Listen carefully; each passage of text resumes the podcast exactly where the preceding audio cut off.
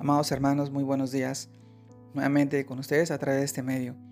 Reciban este saludo en nombre de nuestro amado Señor Jesucristo. Y esta oportunidad quisiera poder compartirles esta porción de la palabra y poder meditar en ella. Que dice, igualmente jóvenes, estad sujetos a los ancianos y todos, sumisos unos a otros, revestidos de humildad, porque Dios resiste a los soberbios y da gracia a los humildes. Humillaos pues bajo la poderosa mano de Dios, para que Él os exalte cuando fuere tiempo. 1 Pedro capítulo 5 versículos del 5 al 6. Y luego, alábete el extraño y no tu propia boca, el ajeno y no los labios tuyos. Este proverbio lo encontramos en el capítulo 27 versículo 2. Amados hermanos, orgullo y prepotencia. En un principio, importante era la verdadera humildad. Es someterse a la autoridad. El humilde obedece, el orgullo se enaltece a sí mismo y hace conforme a su propia voluntad. Se cree sabio en su propia sabiduría no reconoce a Dios en sus caminos.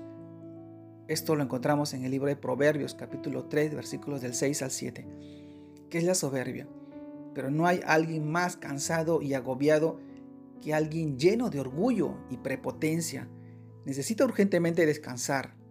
El peso de un ego inflado, pronto, eh, el, el ego pronto lo aplastará. El otro extremo también es el orgullo y trae cansancio. El pensar que Dios no puede hacer nada por medio de nosotros. Dios es dueño de todo. Tener estas actitudes desequilibradas nos lleva a la depresión y a la frustración, a ser resentidos, también cuando nos sentimos por encima de los demás, somos arrastrados a la ira, a juzgar y actuar sin amor.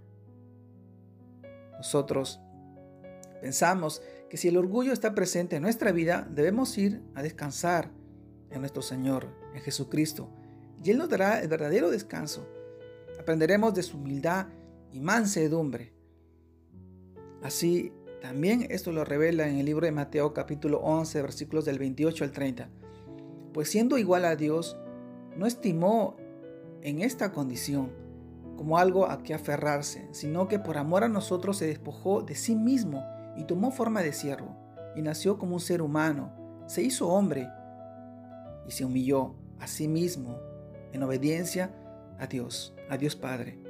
Murió en la cruz, como morían los criminales, pero luego fue levantado de los muertos y con su resurrección triunfó siendo exaltado a lo sumo por el Padre.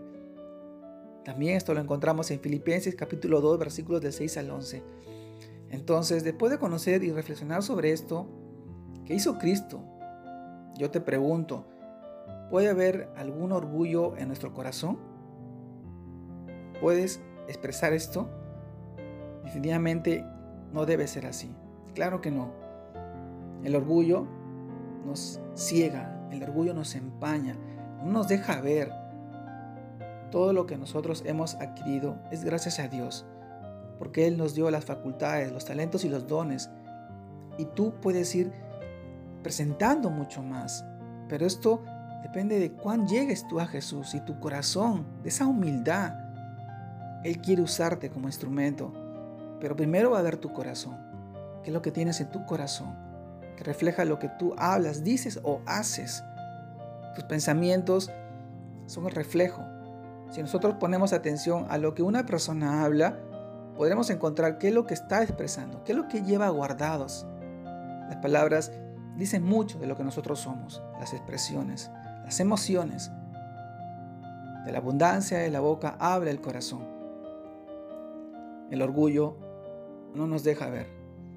Nosotros debemos acercarnos a nuestro amado Señor con un corazón humilde, con un corazón humillado, arrepentido, para que Él pueda ver y pueda transformarnos si, si tenemos ese punto de maldad, eso que no nos deja ver, que nos ciega y nos empaña. Nosotros tenemos que entregar con amor lo que Dios pone en nuestros corazones. Hoy yo te animo a ti a dejar atrás ese sentimiento que por ahí debe estar guardado. Permite acercarte acercarte a Jesús y Él te llene de ese amor, restaure tu corazón y ponga en ti ese carácter, el carácter de Jesús, para que tú puedas afrontar todos los problemas y las dificultades que hoy venimos pasando. Hoy te animo a ti en este tiempo. Dios te guarde y te bendiga en este día de domingo familiar, que puedas reunirte con tu familia, ahí en casa de repente, pero puedan compartir la palabra de Dios, que es nuestro alimento diario, nuestra medicina para poder restaurar y sanarnos en medio de esta enfermedad. Te mando un fuerte saludo. Dios te guarde y te bendiga. Saludos a todos.